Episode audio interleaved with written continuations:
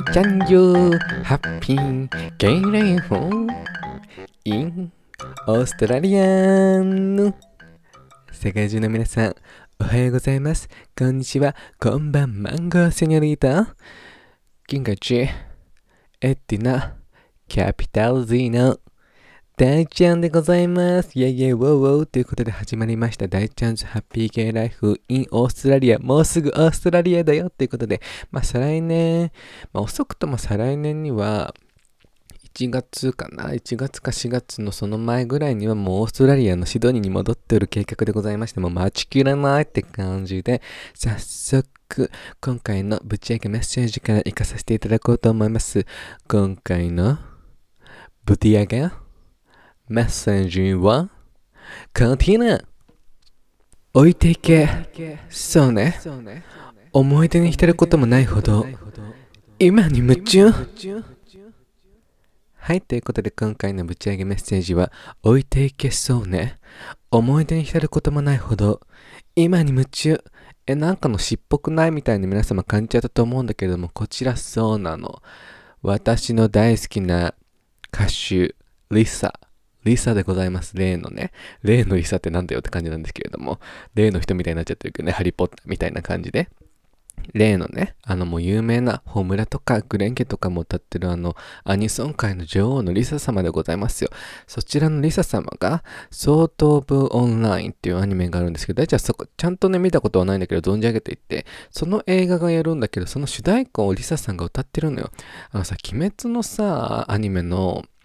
無限列車編のさ、主題歌とエンディングも歌ってるのに、本当にお忙しいわ、 LiSA様って感じなんですけれども、 LiSA様ね、私ミーハーだからさ、その炎とか蓮華、紅蓮華が流行った時に、こう、 LiSAを知って、こう、いろいろ LiSAのね、曲を、 LiSAさんの曲をこう、たくさん見てたんだけど、私基本アニソンも大好きだから、見てたらもう、 LiSAの歌詞感とか曲の感じが私すごい大好きで、そこですごいファンになって、で、今回も新曲、ソート・オブ・オンラインのね、映画の主題歌「行け」をね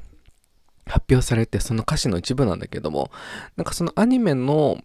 この世界観を大事にしてこの歌詞を作られてるんだけどすごいいい歌詞で本当にこの歌詞が私はすごい響いて置いていけそうね思い出に浸ることもないほど今に夢中。本当にこう過去とか未来過去にこう引きずられて不安になってしまったりとか後悔してしまったりとか見えない未来に大ちゃんだったらいつオーストラリアに戻れるのかなっていう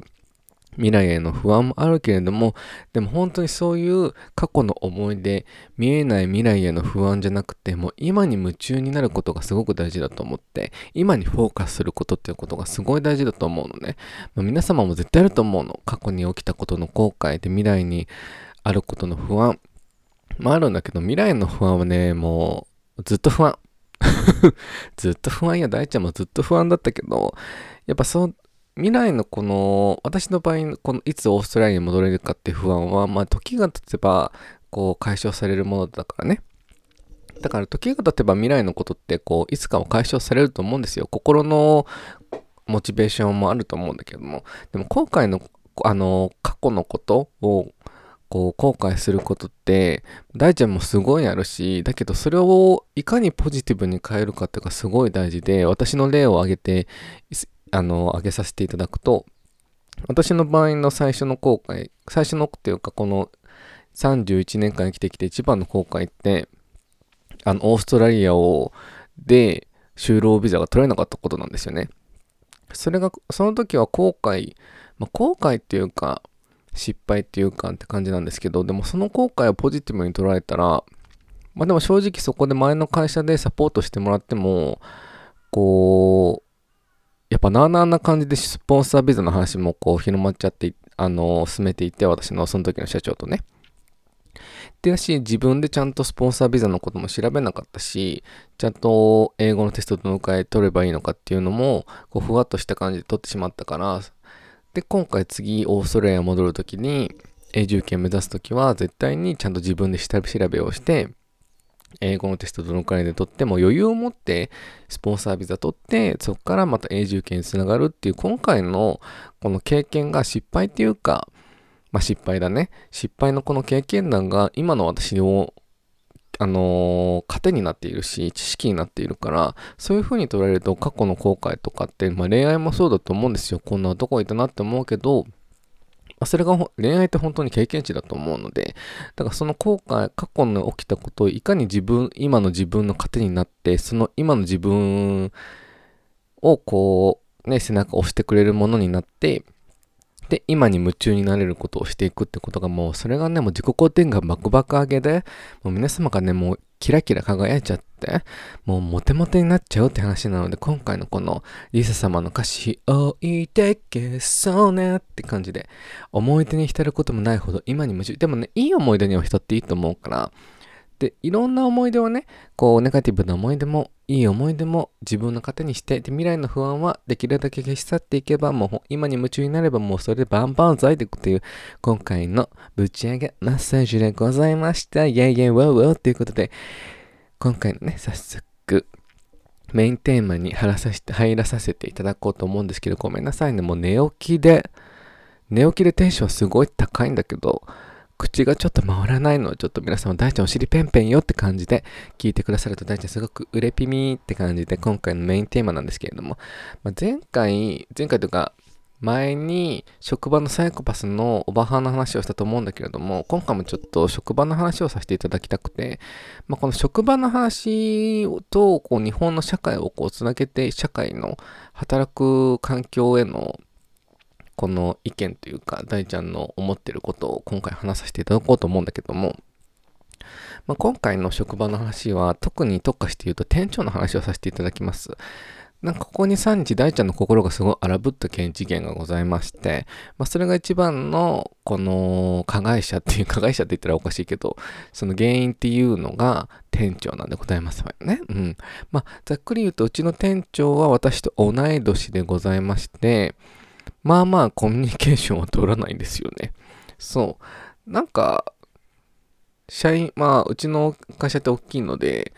まあ、正社員、準社員、アルバイトっているんですけど、なんかそういう大きい会社の準社員、こう、準社員がいる会社さんって、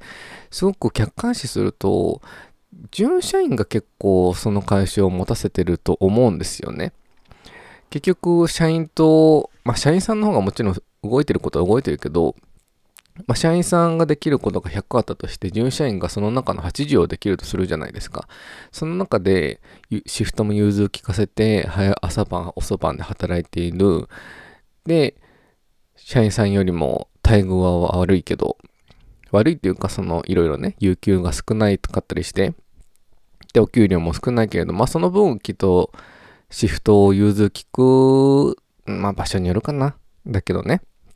結局社員さんの方が優遇されたりするから。ってなると本当に準社員の人をアルバイトで持っている会社ってあると思うんですよ。うちみたいにね。なんかそういう会社って準社員を大切にしないと私はすごく思っていて。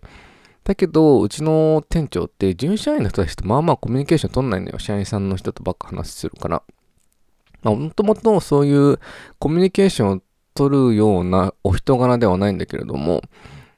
なんか多分、こう話せばきっと関西人の方なので、こう砕ける話とかするんだろうなと思うんだけれども、まあ、店長っていうポジションのポリシーでもしかしたら一線を引いてるのかもしれないんだけれども、でもある程度のコミュニケーションってやっぱり必要だと思うから、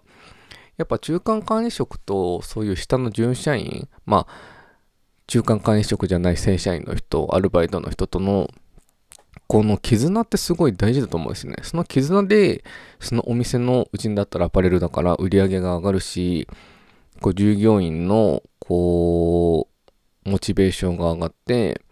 すごいやる気も上がってね。すごいお腹なる。今ね大ちゃんファスティング中なのよ。そうごめんね急にファスティングの話になっちゃって。そうだからその絆イコール売り上げとかそのお店の活気づけになると思うんですよね。でも取らないもんだから。そう。まあそれがまあずっと、まあ、ベテランの主婦さんたちも言ってるんですよ。コミュニケーション取らないから何考えてるかわかんないしって言ってて。で、まあ事件っていうのが、その、前も話したと思うんですけど、そのうちってランク付けで給料違っていたと思うんですよね。特に準社員とアルバイトは。で、そこはいい意味でも悪い意味でも、準社員とアルバイトって平等なんですよ。そのポジション付けっていうのが。で、私となあの同じ時期に入った去年の中頃に入った、今大学4年生で来年新卒で入社する子がいるんですけど、新社会人になる子がいるんですけど、その子、うちの会社で就職したんですよ。女の子なんですけどね。でもその子ね、こう、パッと、パッと見というか、こう接すると、すごい人当たりのない、こう、仕事ができる感じの、あの接しやすい感じの子なんですけど、まあでも裏を返すと、こう、うまく生きてるなって感じっていう子いるじゃないですか。まあ、若い子、お年を召してる人関係なくね、あ、うまく生きてんなーって思う時あるんですよ。いい、いい感じに言い回して、いい感じの店長とか上の人の前では態度とって、まあそれがね、悪いことではないと思うから、うまく生きて、生きていく術だと思うんですけど、まあでも、こう、一緒に働いている平、あの、平等のラインで働いている人たちからするといけすかないし、それを見抜けずに、いいようにこう、ホイホイしている、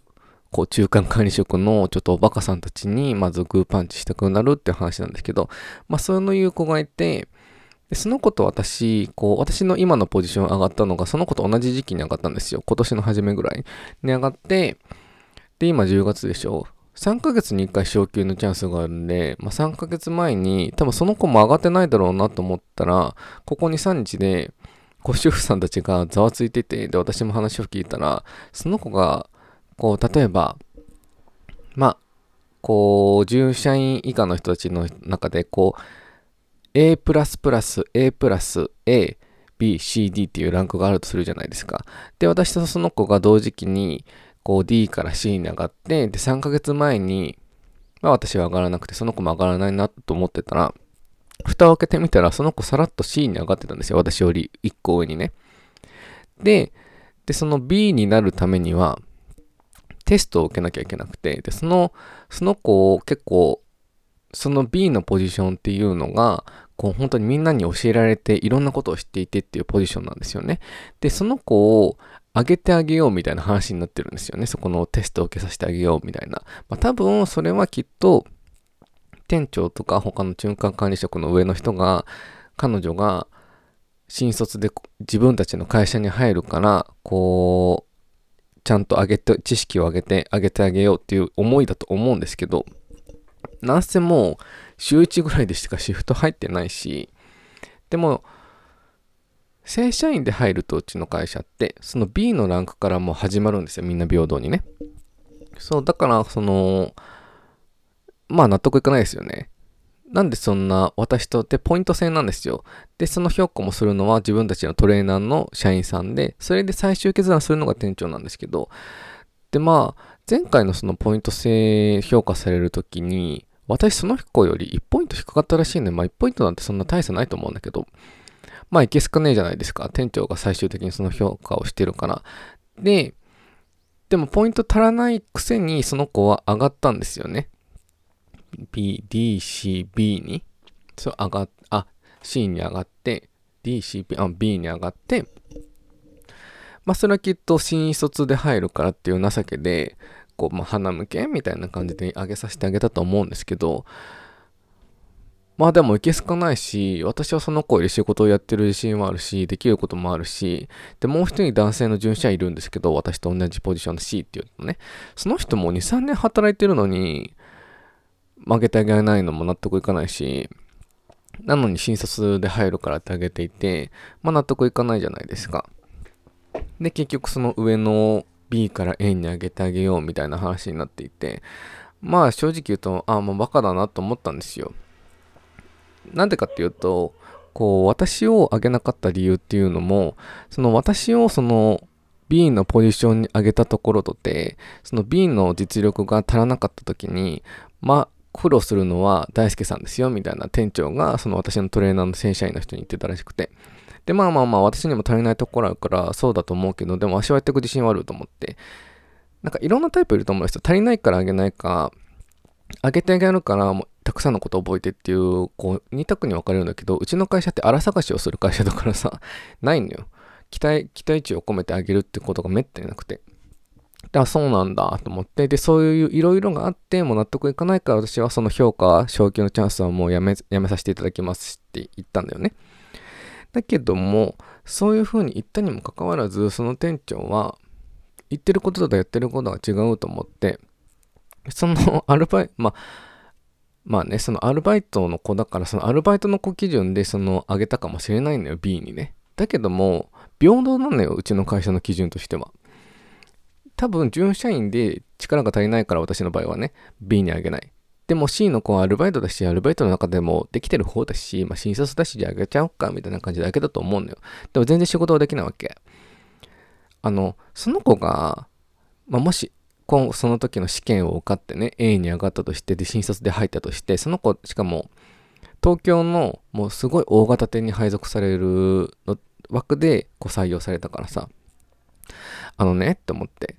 そんな大型店に配属されて、その子が情けで A にあげられて、そこに入りました。で、そこに入った時の正社員、若い正社員の人、それとか30、40代の正社員の人、それから準社員で一生懸命働いてる人たちに、あ、A なんだね、すごいね、じゃあこれもできるんだね、蓋開けたらできないで、そこでね、馬鹿にされるのはその子なのよ。あなたたちがその子を苦しめてるのよと思って、あなんか本当、言ってることとやってることが違いすぎると思って、なんかもうすごい納得できなくて、だから、このコミュニケーションも取らないし、で、その私たちが文句を言,、まあ、言ってるんですけど、私たちも。なんでだろうね、なんだろうね。って、そういうのも耳に入ってるのか、その結局 A にあげるのは悩んでるみたいなのを店長言ってたらしくて、あ、なんかバカだなと思って、ポンコツだなと思って、で、そんな中、もやもやしてる中で、大体、今読んでる本があるんですけど、その本の中でいい言葉があってさ、それをね、読み上げさせていただきたいんですけれども、リーダーは積極的に褒めなければならないって書いてあるの、うわ、ウケると思って。で、アメリカ労働省の統計では、離職理由のトップは仕事で評価されていないと感じるからっていうものでした。あの、まさにその通りだと思うの。あの、本当、上の中間管理職って仕事ができる人を見抜けないと、いい人ってね、どんどん離れていくからさ。で、積極的に褒めることで、報いていくのはリーダーに必要な資質である子、報いていく？これなんて読むのよくわかんない。やだ。小 ami のリーダーに 必要な素質だったろうという見方は広く支持されています。そうなのよ。積極的に褒めることね。で、現代の労働環境でリーダーになれる人物とは、思いやりがあり、業績だけでなく部下の努力を称賛して自信を持たせ自信を持たせていける人なのです。これさ、もうさ、その通りと思ったの。思いやりもすごい大事だし、ほんとその表面だけの、この私今すごい頑張ってますみたいなのじゃなくて、他のところでコツコツ努力しているところを見抜けて、それを称賛してあげる上の人っていうのがリーダーっていうのがすごい大事で、それを褒めることで自信にもつながるし、あ、見てくれてるんだってなるのに、うちの店長は褒めることもしないし、ただ荒探しするだけだし、まあうちの会社なんだけどね。だけだし、あの、で、あの、それでさ、自信をそぐわれていく逆なのよ。自信をさ、削られていくわけ。あ、もうやる気起きねえってなるからさ、そこを逆にしていけば絶対うちの店舗って売り上げも上がるし、こう、従業員の満足度も上がっていくのに、それを見抜けていないうちのポンコツ店長さん、ちょっと早く移動してくれないかしらって思っちゃってる次第なんですけれども、ごめんなさいね、本当に。そうなんだけれども、っていう今回のね、お話なんですけど、まとめて言うとね。だから本当、上に立つ人って本当に向き不向きってすごいあると思うから、大ちゃん向いてないタイプだと思ってるからさ。だけどこう、私、どちらかといえばこう、店長よりも副店長がいいタイプなのよ。で、そこでこう、下の従業員のことを仲良くしていきたいタイプなんですけれども。なんかまさにその通りで、あの、顧客、お客様満足度も上げることも大事なんだけど、従業員満足度を上げなければ、そのお店のために頑張ろうっていう気持ちが上がらないからさ、まずそこをなんかうちの店長、なんかビジネスこれからやっていきたいです、みたいな感じの人なんですけど、いや、まずそこわかんないと、あの、無理だよ、みたいな。で、なんか僕すごい自己啓発の本読んでるんです、みたいな言ってるんですけど、いや、自己啓発本本読んでるのにこんなのもわかんないの、みたいな。っていうのね、もう、もう、すごい言いたいことはたくさんあるんだけれども、でもなんかもうね、今回のこの、アルバイトのこの小娘に抜かれた事件っていうのはなんかもう、まあ、いっかと思って、結局多分きっと上の人の中では準社員とアルバイトので結局分けてで上げてあげる上げてあげないっていうのを評価してるんだろうしなんかもあなたあ私はね本当にあなたたちに評価される立場じゃないもうそんな人材じゃないのでみたいなだから本当今回もね、今月も評価入れなきゃいけないんだけど、まあそれは決まりでいけない入れなきゃいけないと思うんだけど、なんかこの評価を入れることさえも私すごい辞退したくて、評価されたくないのよ。でも今のポジションに上げたことはすごい上げてくださったのを感謝しているし、今のポジションの仕事を全うさせていただけるんだけど、この評価されるってことをもうすごい辞退したくしたくて、だちゃんと評価してくれないし、私がリスペクトしてないから意味ないなと思って。そうだからね、ちょっとこういったモヤモヤの話をしたんですけれども、皆様もね、あると思うのよ。こう、ちゃんと評価してくれない人がいるとか。まあ私みたいに、もういずれ辞めるとか、海外に行くとか、辞める意思のある人っていうのは、まあ、それまで金稼ぎだと思っていればいいんだけど、でもやっぱり長く働こうと思ってる人がいたら、